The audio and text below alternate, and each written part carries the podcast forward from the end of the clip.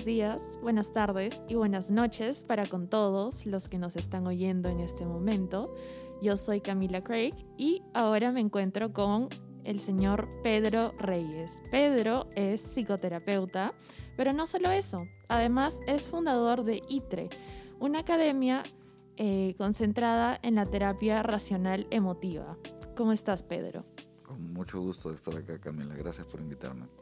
Y el tema de hoy día es nada más y nada menos que la ansiedad. Sé que lo han estado pidiendo bastante, sé que a mucha gente le interesa este tema, así que finalmente vamos a tocarlo con uno de los mejores especialistas que hay eh, en Lima y me atrevo a decir que en el Perú. Así que Pedro, si puedes contarnos una breve definición, ¿qué es para ti la ansiedad? Bien, eh, la ansiedad es un eh, mecanismo evolutivo de los seres humanos que busca eh, anticipar peligros inminentes ¿no? y preocupaciones, o sea, buscar identificar qué podría salir mal, qué podría ocurrir en el futuro. O sea, en el lado problemático de la ansiedad, que es el que creo que nos interesa, es cuando la persona está solamente enfocada en o mayoritariamente enfocada de una manera perturbadora en eh, identificar esos posibles peligros y que además eh, en su lado cognitivo está muy convencido que eso sería terrible y que además hay una altísima probabilidad que eso ocurra. Entonces la persona vive constantemente identificando peligros y asustándose constantemente con esos peligros. Es decir, hay dos condiciones fundamentales. La primera es que sobreestima los peligros de una manera inmensa y la segunda es que eh, en el fondo se cree sumamente incapaz de poder afrontar eso. ¿no? O sea, algo así como sería terrible que me pase esto, sería terrible que me pase lo otro. Claro. Y eh, eso se manifiesta en una serie de circunstancias y situaciones. ¿no? Por ejemplo, la ansiedad puede tener ataques de pánico. O sea, las personas con ansiedad pueden tener ataques de pánico. Los ataques de pánico son una señal de alerta eh, generalizada que son este, cambios orgánicos muy fuertes, intensos, como si estuviera persiguiéndote un tigre o un oso, o estuvieras que salir de un incendio, pero no hay incendio, no hay tigre. Claro, me, ha pasado, me ha pasado. Exactamente. Y, pero también puede ser una persona muy hipocondríaca, por ejemplo, una persona que vive constantemente, no tiene ataques de pánico, pero vive constantemente ante la idea de enfermarse antes del COVID. ¿No? Ya, porque con esto de la epidemia, de la pandemia, yo creo que todos los que nos escuchan alguna vez han pensado que ya lo tienen. Entonces, este, ¿no? Hay otras condiciones eh, que se manifiesta la ansiedad, ¿no? Por ejemplo, eh, hay cosas como las fobias, como la agorafobia, donde la persona tiene mucho miedo de estar eh, indefensa en un espacio donde no pueda ser rescatada, o la claustrofobia, que tiene miedo a perder aire y a ahogarse en un sitio cerrado. Entonces, es básicamente la manifestación más perturbadora del miedo. ¿no? Eso es básicamente la idea. Que involucra también, este, como bien lo dijiste, eh, síntomas físicos, ¿no? Total, total. Sí, yo me acuerdo haber sentido ansiedad en algún momento. Eh, bueno, yo vivo con ansiedad constante, ¿no? Es como, es, es, casi parte de mi ser, pero este, recuerdo que cuando me ponen en situaciones de mucha tensión, no sé, como tengo problemas en el estómago, o puedo sentir que me falta el aire. Em, pero estas cosas son, son reales, Pedro. O sea, realmente sentimos que nos vamos a morir, pero realmente nos vamos a morir. No, no, no. O sea, es una falsa alarma. O sea, a ver, voy a explicarlo. ¿ya? O, por ejemplo, hay eh, ciertos niveles de estas emociones que pueden ser incluso hasta agradables. Por ejemplo, puedo sentir ansiedad porque empieza un concierto. Puedo sentir ansiedad porque el amor de mi vida va a venir. No, puedo sentir ansiedad porque voy a hacer algo muy importante y siento nervios, ¿no? Ok, esa parte es positiva y hay que aceptarlo. Pero la que tú estás refiriendo es esa parte perturbadora, es decir, aquella que la, nos hace sufrir. Sí. ¿ya? Y eh, para decirlo más claro, ¿ya? cuando uno tiene lo que acabas de describir son falsas alarmas. Es decir, mi cerebro no necesariamente eh, está respondiendo a una real señal de peligro. Cree que hay un peligro. Claro, sí. ¿ya? Y cree que hay un inminente peligro y entonces reacciona como debería reaccionar un mamífero frente a un depredador o un peligro severo. ¿no? ¿Ya? Eh, por ejemplo, ¿no? cuando tú dices, no, siento algo en el estómago eh, o en las piernas o se me acelera el corazón. ¿Por qué? Porque básicamente si hay un peligro y somos mamíferos, el mamífero tiene que huir, ¿no? Tiene que salir corriendo. El mamífero tiene que este, pelear, ¿no? Y, todo eso implica una energía, eh, mi corazón se acelera, se, se, tensan mis músculos, ¿no? O sea, hay toda una reacción física. Y hay una reacción muy particular, ¿no? Eh, el otro día vi eh, un canal de National Geographic que me encantó, porque es un león que coge a un perro, a un perro de, africano, ¿no? Y lo mata, pues, ¿no? Yo, yo vi y estaba muerto el perro, ¿no? Pero entonces lo suelta el, león, pero el perro no estaba muerto, el perro estaba desmayado, prácticamente. entonces, eh, hay esa respuesta de estupor, también se da en los ataques de pánico, es decir, las personas pueden quedarse paralizadas de miedo, ya pueden de repente tener una sensación de irrealidad, lo cual también es eh, frecuente. Es decir, todo me parece irreal, ¿no? Y estoy medio en estupor. ¿Por qué? Porque si tengo un camuflaje y soy un mamífero y hay un león por ahí y me quedo quieto, estupefacto, de repente no me ve. ¿ya? Entonces, todas son señales de, de, de miedos. O sea, mecanismos naturales que traemos como mamíferos, pero que como no, ya no vivimos en la selva, entonces nos causan problemas. ¿ya? Y la última de las respuestas, que creo que también puede ser interesante para todos, es que como somos animales gregarios, ya tenemos mucho miedo a no ser aceptados. Y tenemos ansiedad de no ser aceptados, o ansiedad de que nos buleen, o que nos humillen, o que nos avergüencen. Y es lo que llaman la ansiedad social. ¿no? Entonces, que también se manifiesta en muchas partes. Por ejemplo, podemos tener ansiedad de perder a ser amado, ansiedad de que nos critiquen, ansiedad que nos rechacen. O sea, ¿te das cuenta, Cami? La cantidad de ansiedades que hay, ¿no? Hay todo un espectro de ansiedades que ni yo me lo creo. Es más, este, justo te iba a preguntar acerca de uno en específico, que es el trastorno obsesivo compulsivo, que yo leí que era un tipo de los tantos que hay de ansiedad. Sí. este, ¿Qué pasa cuando una persona eh, tiene esta condición? Ya, es interesantísimo lo que me dices. Por ejemplo, en la última eh, definición, eh, reunión del DSM-5, se ha considerado que el trastorno obsesivo compulsivo tiene que ser separado de los trastornos de ansiedad para tener su propia nomenclatura, para tener su propio grupo. Claro. Ya, pero igualmente es ansiedad. O sea, a ver, eh, la persona obsesiva tiene pensamientos. Yo te doy un ejemplo, ¿no? Este, conocí una persona que tenía, de vez en cuando, le entraba una imagen, una imagen mental de él haciendo el amor con otro hombre.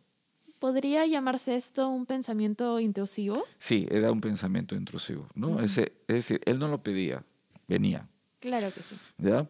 A ver, para que todos los que nos escuchan, ¿no? imagínense que yo les pida que no piensen en monos amarillos. No vayan a pensar en monos amarillos. No se te ocurra pensar en monos amarillos, ya pensaste en monos amarillos. Estamos. Y sigo conversando, probablemente de vez en cuando aparezca la palabra o la imagen de monos amarillos. Entonces, el pensamiento intrusivo es un problema cuando el paciente o cuando la persona dice, no debo pensar, no, esto no debería pasar. ¿Cómo es el caso de mi paciente? Claro. Mi paciente eh, tiene esta imagen intrusiva de él haciendo el amor con otro hombre él no es homosexual, él no este, desea a otros hombres, ¿ya? no le produce placer la, imagen, y como tiene miedo a ser homosexual porque es un poco homofóbico, entonces entra en pánico. ¿no? cada vez que tiene y quiere rechazar. Eso es un pensamiento eh, ¿no? Eh, que intrusivo, repetitivo. Y, claro, todos tenemos, si lo piensan bien, algunos pensamientos intrusivos repetitivos. Por ejemplo, tenemos conductas de verificación. Cerré bien el gas, estoy con la llave, ¿no? Sí. Este, ¿no? O sea, Sí, sí, re- regresamos y Wow, yo verificamos. pensaba que era la única que pensaba eso No, todo el todos, tiempo. todos, todos, ¿no? O sea, es que esa es la parte interesante, Cami, que conversábamos antes del podcast, ¿no? Es decir, eh, eh, todo esto es realmente parte de nuestras vidas. O sea, no Sí. hay tal situación como para considerar que una persona que sufre ansiedad, si nos escuchan, se sienta una persona extraña o rara, porque ese es otro problema serio. Ya, las personas con ansiedad sienten vergüenza de tener ansiedad. Creen que las personas con ansiedad son personas débiles, que son personas que no tienen la fortaleza, que no... Eso no es cierto. ¿ya? Eh, tú puedes ver de repente a un torero que se para frente a un toro de 500 kilos ¿ya?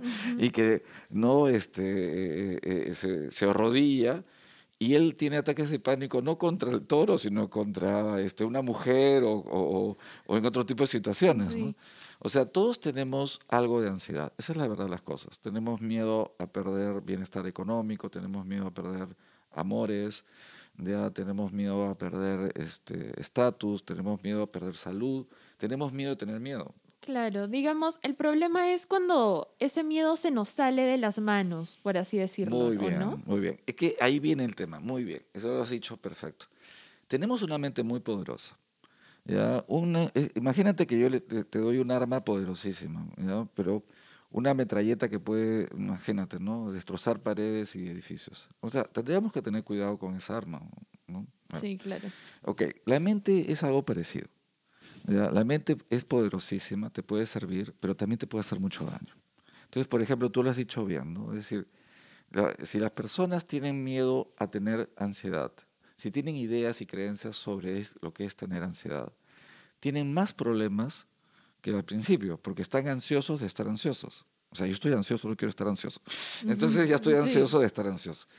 ¿Ya? Y, y la mente juega muy poderosamente. Por ejemplo, a este chico, ¿no? yo le, le digo, mira, si no te importara tener esos pensamientos intrusivos, no estarías preocupado, no te molestaría. O sea, simplemente son pensamientos, no son realidades, no significan nada. Solamente significan, como el ejemplo que de ahí te hace un momento, Sí, que tú estás diciendo no debo pensar en eso, no debo pensar en eso, que no debería venir un pensamiento intrusivo. Claro. Y muchas veces eh, tomamos a la ansiedad como algo instantáneamente malo, ¿no? Bien, muy bien. Cuando eh, tú bien lo dijiste, es una reacción natural del ser humano. Total.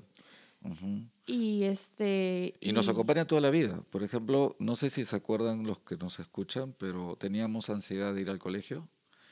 Teníamos ansiedad en el kinder, ¿no? Que no, ¿no? De, de- de de que nos separen de nuestra mamá. Exacto, sí. ¿no? Este, quizá algunos que nos escuchan tenían miedo a los payasos, ¿ya? O sea, este, eh, cuando somos más ancianos y mayores tendremos miedo a la enfermedad, a la muerte.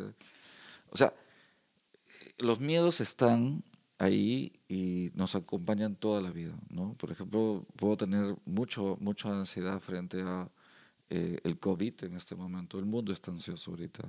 Sí. ¿no? El mundo está ansioso, ¿no? Y creo que todo el mundo dice, sí, pues no es normal. Claro, claro que es normal que estés ansioso, ¿no? Y es más, puede ser que ese miedo te salve la vida. O sea, que estamos usando ahorita máscaras, nadie nos puede ver, pero estamos usando máscaras. Tenemos distancia social. ¿no? Todos los protocolos, chicos, no se preocupen. Claro, ¿no? Y, y claro, está bien, está bien que lo, que lo hagamos así. O sea, está bien tener miedo también, ¿no? Claro, y está bien admitir que uno no se siente bien, ¿no? Sí, sí, sí. Y, y buscar ayuda, sobre todo, cuando estos pensamientos sobrepasan tu, tu capacidad de afrontarlos. Cami, qué Eh, lindo que me dices eso. Mira, por ejemplo, este es otro pensamiento, una creencia irracional y absurda, ¿no? La idea de que siempre tenemos que estar bien. No es cierto. O sea, suponte que, que fallece mi mascota, mi perrito, que tiene 15 años conmigo. Yo no quiero estar alegre. No, Uf, obviamente que yo no, no. quiero estar alegre, ¿no? Si, si, si tengo que, quiero escribir este, una novela, pues este, no, no quiero escribir algo ligero, quiero escribir algo dramático, por ejemplo. Entonces, las emociones ligeras no me sirven en ese momento. Sí, Estamos, y si quiero escribir una, por ejemplo, eh, hay un autor de, eh, norteamericano de, novelas de terror, Stephen King, Stephen Stephen King. ajá. ese, y siempre comenta que se asusta él mismo cuando lo que escribe y lo que imagina. Entonces, claro, es que las emociones le sirven. Entonces, lo que nosotros los terapeutas racionales emotivos señalamos es que no trates siempre de estar sintiéndote bien, sino trata de estar bien, que es diferente. Estar bien significa aceptar tus emociones cuando son desagradables, pero naturales y útiles. O sea, por ejemplo, un poco de preocupación hace que tú estudies, que tú ahorres, ¿no? que tú te cuides. Un poco, o sea, tristeza es natural, ¿no? es decir, es, es hasta positiva. ¿no? Por ejemplo, eh, es una señal de lo mucho que quiero. O sea, si estoy triste porque se murió mi perro, entonces la gente puede saber que soy una persona que tiene afectos, que soy leal, y que cuando quiero incluso a mi mascota puedo ser confiable. Y claro que sí, incluso, o sea, hasta antes de que se muera el perro podemos tener ansiedad de que se nos muera el perro. ¿no? Exactamente. Pero eso también indica, por ejemplo, ese es otro punto interesante, ¿no? O sea, la gente tiene que entender que todo aquello que nos interesa y nos importa siempre nos va a generar emociones. Claro que sí. Claro, ¿no? O sea, este, si quiero besarme por primera vez con la persona que estoy hace tiempo soñando y ilusionándome, no quiero estar relajado, quiero sentir mariposas, quiero que todo mi cuerpo este, cambie, ¿no? Porque si me beso con esa persona, digo, ay, no siento nada, eso, no, o sea, no, no, eh, esa persona no es. Entonces, las emociones hay que aceptarlas, hay que eh, tolerarlas, hay que aprender a comprenderlas. Y, eso, eso aplica también con la ansiedad. Totalmente. O sea, la ansiedad es algo que tienes que aceptar. No ponerte ansioso de estar ansioso, ¿no? Y, y aceptar tus miedos, ¿no? Aceptar y tolerar tus miedos que son pasajeros, ¿no?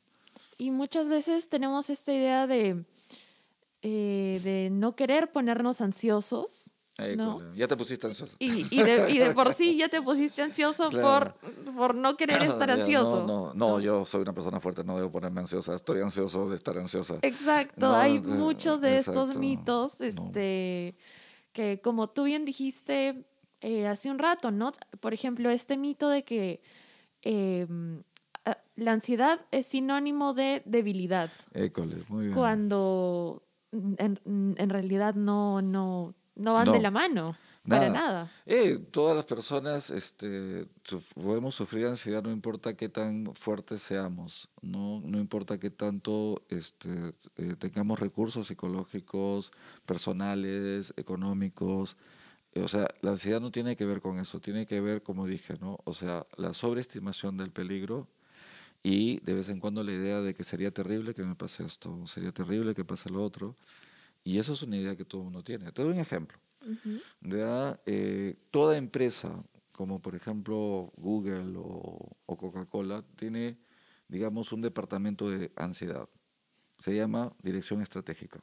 Entonces ellos comienzan a decir... Los relacionistas públicos. Exacto, comienzan a pensar ya, del negocio, ¿cómo va a dirigirse en los próximos 10 años o 5 años? ¿no? O sea, entonces... Eh, se ponen a pensar cómo va a cambiar el negocio en los próximos 10 años, que es una forma de tener miedo. ¿Ya? Por ejemplo, miren, escúchenme, eh, esto es bien interesante. La economía se mueve con miedo. Por ejemplo, la bolsa de valores, la acción sube cuando hay menos miedo y todo el mundo quiere vender cuando hay mucho miedo. Sí. Entonces, oye, resulta de que la bolsa de valores es ansiosa. Resulta que las compañías más importantes son ansiosas.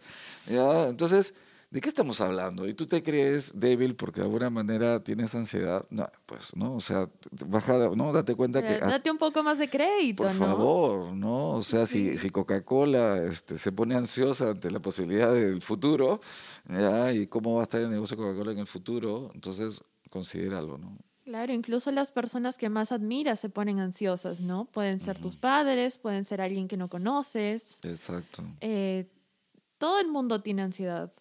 Todos tenemos ansiedad. Eso es real también. Cuando se conversa sobre eh, cuáles son las condiciones, por qué se llama esto ansiedad, ¿no? O sea, se está conversando, los psiquiatras y, el cuerpo médico de, mundial conversa sobre qué personas amerita que se le pague un tratamiento. ¿ya? No, pero fuera de eso, realmente todas las personas tienen ansiedad. O sea, no, no, es, no es este excluyente. O sea, que haya unas personas que pueden ser diagnosticadas con un tipo de ansiedad, no significa que el resto no la tiene. El resto la tiene. Y muchas veces este, la sufre en silencio, que ese es otro tema bien interesante. Las mujeres eh, históricamente han sido personas que aceptan más su ansiedad. Y los hombres, por esa idea de que tenemos que crecer fuertes, generalmente no aceptamos mucho nuestra ansiedad, no nos educan a aceptar ansiedad.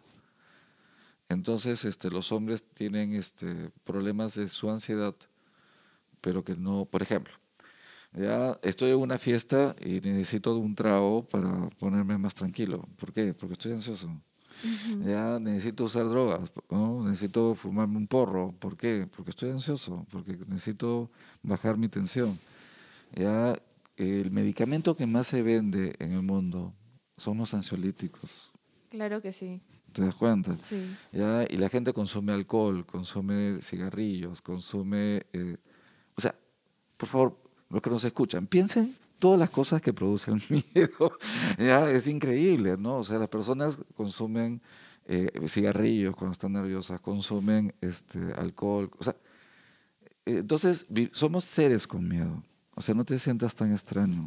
Eres uno, eres uno más de nosotros. Claro que sí. Y hay personas que incluso a veces me escriben, ¿no? Y me dicen, pucha, me han diagnosticado con por así decirlo, no sé, ansiedad eh, generalizada o eh, ansiedad grave o este tipo de cosas y me siento mal, me siento menos, me siento, siento que estoy una persona diferente, pero, pero ¿qué, qué e, tan e, cierto es esto? Bueno, eso, eso es irremediablemente eh, una consecuencia que a mí tampoco me gusta, ¿no? O sea, eh, en fin, me dicen que tengo, pero me deprimo por saber lo que tengo. Entonces ya tengo dos problemas, ¿no? Tengo el primer problema ya que tengo que afrontar y luego tengo la depresión por tener el problema que me acaban de decir. Ya, entonces yo, yo siempre digo, este, lo que pasa es que la gente no entiende, porque no lo sabe, no comprende que eh, lo que acabamos de hablar, o sea, te están diciendo simple y llanamente no lo que tú ya sabías, porque en el fondo es que, o sea, que, ¿no? Tengo ansiedad. Lo que pasa es que eh, no, no, no, no aceptamos mucho, no entendemos mucho, ¿no? O sea, ¿por qué estoy ansioso? Se pregunta la gente. ¿Qué quiere decir? ¿Soy débil? ¿Estoy loco? ¿Estoy mal?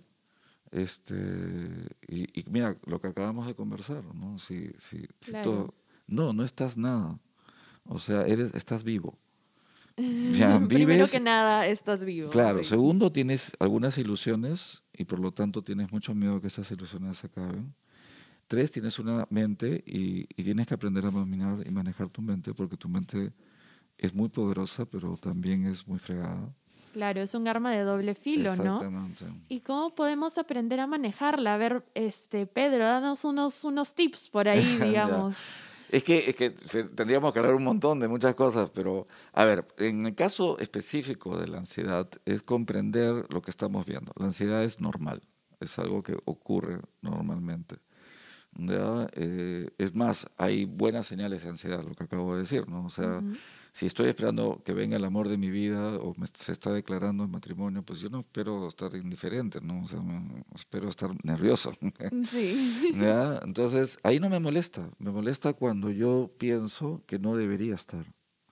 ¿ya? Cuando no puedo desprenderme de ella, cuando obstaculiza mi vida, cuando me impide gozar mi vida, cuando me, me, me por ejemplo, evita que que yo tome riesgos. ¿no? Hay personas que para tomar una decisión tan simple como postular a un trabajo este, están dudándolo meses. Y se lo preguntan a mil personas, seguro. Exactamente, ¿no? ¿Tú qué dices? ¿Tú qué dices? Pero y si me dicen esto y si me dicen lo otro, entonces están diciendo sería terrible que yo vaya a la entrevista y me chotean. O sería terrible que este por ejemplo, sería terrible, qué sé yo, no hablarle a esta persona y que no quiera conmigo. O sea, entonces, efectivamente, hay mucha ansiedad, ¿no? Y tenemos que aprender a manejar la mente. ¿Qué es lo que tenemos que aprender? Mucho sobre eh, los temores, ¿no? Como dije, hay dos mecanismos fundamentales. Eh, mis temores están siendo exagerados. Es decir, ¿cuál es la real posibilidad que esto ocurra? ¿Ya? Y dos, y escúchenme bien, por favor todos, No hay nada en este mundo que te destruya más que tu mente. No hay ningún evento externo. A ver, voy a un ejemplo. ¿ya? Y si me quedo sin plata, aunque parezca mentira, es desagradable, pero no te va a matar. ¿ya? Y si me quedo solo, bueno, sería desagradable que no tengas un amor, pero créeme, tarde o temprano encontrarás uno, vas a estar solo un tiempo. Este, y si resulta que no soy tan bueno y que no puedo tocar el bajo tan bien como yo quiero tocarlo, eh, eh, depende de cuándo quieras medir el bajo, ¿no? Cuándo quieras medir, o sea, si tú te dedicas, vas a hacerlo bien. Es cuestión de tiempo, ¿ya? Pero tú quieres hacerlo ya, ¿no? O sea, tienes eh, este mes entonces, no, pues, o sea, es cuestión de aprender a que nada en este mundo realmente te puede destruir, salvo tus pensamientos. Y esa es la parte importante, si puedo decir. ¿Cómo aprender a manejar mi mente? aprender a pensar, aprender a entender mis pensamientos, mis creencias, mis ideas, tener mejor información, eh, aprender a discutir mis creencias. ¿no? O sea, ¿es terrible estar solo? No, cuando voy al baño quiero estar solo no, no quiero que no haya nadie ahí. Claro. Entonces, ¿cuál es tu problema? ¿no? Entonces, a veces quieres estar solo, ¿no? Es terrible estar incómodo. No, hay gente que se va de campamento, no, no se olvida de su ducha, se olvida de su cama y dice que la pasa genial. Entonces, no, entonces, oye, no es tan malo estar incómodo. Además, muchas cosas buenas vienen con la incomodidad, que ese es otro problema de la humanidad, ¿no? O sea, mucha ansiedad hay porque no quiero incomodarme, ¿no? Y, por ejemplo, no puedes desarrollar un músculo si no te incomodas. No puedes desarrollar una habilidad si no te incomodas. No puedo aprender chino si no me incomodo. ¿ya? No puedo aprender nada si no me incomodo. No puedo lograr nada si no me incomodo. Y tenemos esta idea que también está sobrevalorada, que mm, eh, siempre tenemos que estar felices, ¿no? Que siempre tenemos que estar bien. Y, no. Y no es así. Y que nadie debe tener problemas. Y es lo que muchas veces, yo estudio periodismo, lo que muchas veces los medios nos, nos enseñan, ¿no? O sea, a ver la, mm. la, el, el, vaso medio lleno, digamos. Este... O sea, si te entiendo bien, y, estoy de acuerdo mucho contigo, efectivamente la gente siempre quiere estar bien y no es sensato. siempre quiere sentirse bien. Perdón. Ya, yo les digo, no, está bien sentirse no tan bien cuando de alguna manera las cosas no están bien. O sea, si el amor de mi vida me dice que me ha engañado y me sacó la vuelta, la pregunta que me hago es, yo debería sentirme, ah, ya, está bien, no importa. no tiene sentido. O sea, ¿no? Está bien en ese momento estar molesto, está bien en este momento estar herido, está bien esto, ¿no? O sea, la vida tiene un montón de experiencias emocionales que serían mucho más llevaderas si las aceptamos. Exacto, y si las validamos sobre todo. Claro. Mira, por ejemplo, ¿ya? Sentir vergüenza de sentir vergüenza. ¿Ya? O sea, en otras palabras, este, voy a hablar en público y, ¿no? y me pongo rojo como un tomate, ¿ya? y me muero de vergüenza de ponerme rojo como un tomate. ¿ya? El problema realmente es ponerte eh, avergonzado de estar avergonzado, pero si yo digo y acepto mi vergüenza, y digo, pucha, bueno, ahora que me están escuchando, estoy súper avergonzado, ya estoy con roche, o sea, ¿no? Pero bueno, estoy hablando acá, ¿no? Y punto sí. Eh, tendrías menos problemas, ¿no? Entonces, este, aceptar emociones saludables, ya, aunque sean incómodas, es sano, es sensato, es inteligente. Exacto. Y creo que eh, una última reflexión que se me ocurre em, para el capítulo de hoy es que tenemos que vivir en el presente. ¿no? Bien, muy bien. Mira, tú, qué, qué, bonito que lo hayas dicho, qué, qué, qué, interesante lo que has planteado. La mente está programada para ser muy anticipatoria. O sea, somos los únicos seres en el planeta que pueden construir catedrales que van a, ser, van a demorar 100 años en ser construidas. Sí. Pero efectivamente no estamos programados para vivir en el presente, tenemos que aprender a vivir en el presente.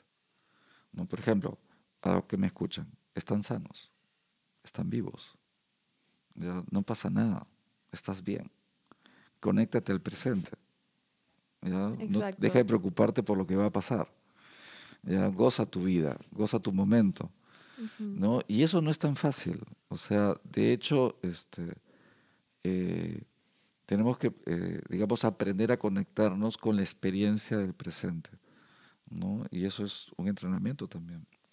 Claro que sí, como todo, ¿no? En, en esta batalla por em, sobrellevar nuestros problemas, por, por mejorar nuestra, nuestra salud, nuestro bienestar emocional. Em, y nada, yo quiero agradecer a Pedro por esta bonita charla y quiero que se queden con esta idea, ¿no? De que están bien. Y, y si no están bien, también está bien no estar bien. Muy bien. Así que nada, creo que esa, esa fue mi conclusión de hoy día. No sé qué dices tú, Pedro. Eh, pues que la vida es la vida. Eh. O sea, alguna vez vas a sufrir, alguna vez vas a tener problemas, ya, y quizá algunas veces vas a tener noches tristes. Ya, pues quizá estás pasando ese momento, acéptalo, va a pasar, porque también tus alegrías pasan, como tú has dicho, ¿no? Entonces, eh, lo que estás viviendo, acéptalo y deja de ponerte ansioso. Muchas gracias, Pedro, por estar aquí. A ti.